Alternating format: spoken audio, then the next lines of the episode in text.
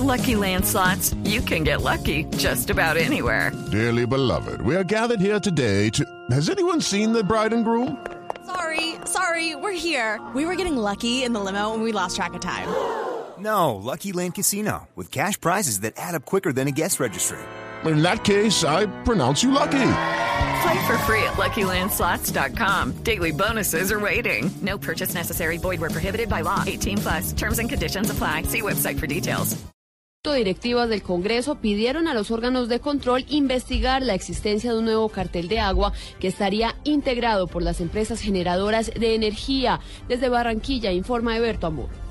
En concepto del senador José David Name Cardoso, presidente del Congreso de la República, en Colombia existe un cartel del agua que manipula las tarifas de energía dependiendo de la abundancia o escasez que haya de la misma en el país. Dijo que los principales responsables son los generadores hidráulicos y térmicos. Yo le diría al señor superintendente que comience a investigar un cartel en Colombia que se llama el cartel del agua, que son averiguar por qué los generadores, el, eh, generadores eléctricos hidráulicos nunca bajan el precio y siempre tienen el mismo precio cuando es oferta y demanda. Name también pidió que se suspenda el envío de gas al vecino país de Venezuela. En Barranquilla, Eberto Amor Beltrán, Blue Radio. Eberto, gracias. Ahora vamos a las regiones. En delicado estado de salud y con un alto riesgo de no volver a caminar, se encuentra un cantante de reggaetón en el Valle del Cauca que resultó herido cuando intentaron robarle su moto. François Martínez. Esta es la música de Billy Mauricio Correa, o conocido en el centro del Valle del Cauca como Billy Jake. Pese a que los médicos del Hospital Universitario del Valle le dijeron que no volvería a caminar porque una bala le fracturó su columna en un intento de robo de la motocicleta, el artista dice que no pierde la fe de seguir cantándole a la vida. Créame que en este cuerpo solo hay amor, hermano. No hay rencor para nadie, nada por el estilo. Aquí es mucho cariño para la gente y estoy ansioso de seguir demostrando todo el talento, hermano. Estoy, mejor dicho, o sea, qué fuerza que, que me dan. El cantante de música urbana dice estar tranquilo, perdona a quien lo ha dejado en ese estado y pueda salir pronto de cuidados intensivos. Desde Cali, François Martínez, Blue Radio.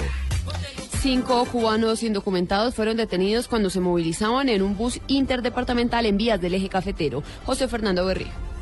Según las autoridades de policía de carreteras, tres hombres y dos mujeres que se movilizaban en un vehículo de servicio público que cubría la ruta desde el departamento de Nariño y cuyo destino sería Antioquia, fueron sorprendidos en un puesto de control en la vía que comunica a Manizales con Medellín, sector La Arquía, entrada al municipio de Marmato.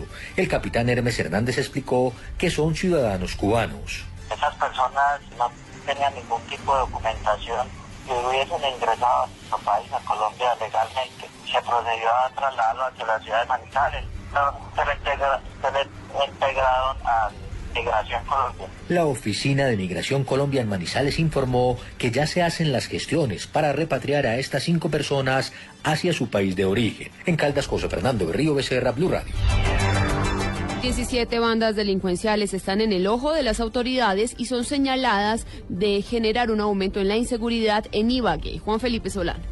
En total existirían al menos 17 bandas delincuenciales en las 13 comunas de Ibagué, las que estarían realizando actividades relacionadas con el hurto y el consumo de sustancias alucinógenas. Coronel Miguel Ángel Botía, comandante encargado de la policía de Ibagué. Es un análisis eh, que se hizo con todas las entidades del Estado, las entidades investigativas. Eh, identificaron que en la ciudad ya aproximadamente o tenemos para este año 17 bandas delincuenciales, las cuales eh, en ese momento son objeto de procesos investigativos con fiscalía, muy seguramente o el compromiso de la policía, de la Fiscalía General de la Nación, es lograr la individualización. La policía y su seccional de inteligencia trabajan para lograr este año depurar algunos barrios de la ciudad. Ibagué había quedado limpia desde el año 2011 cuando fue desarticulada el cartel del tomate y la banda del señor de la B. Juan Felipe Solano, Blue Radio.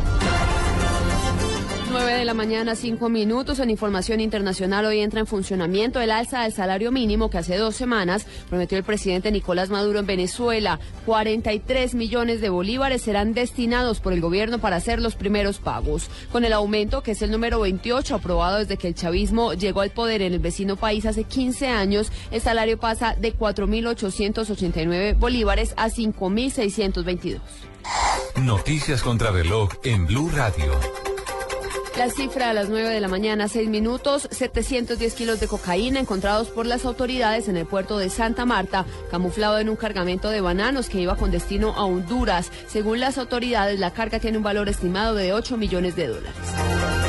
Noticia en desarrollo. En Estados Unidos, más de 2 millones de carros Toyota, Chrysler y Honda pasarán por un segundo proceso de revisión. La Administración Nacional de Seguridad de Tráfico en las Carreteras aseguró que el llamado se hizo luego de que se haya generado un inesperado despliegue de airbags en unos 40 autos que ya habían sido revisados en un llamado anterior.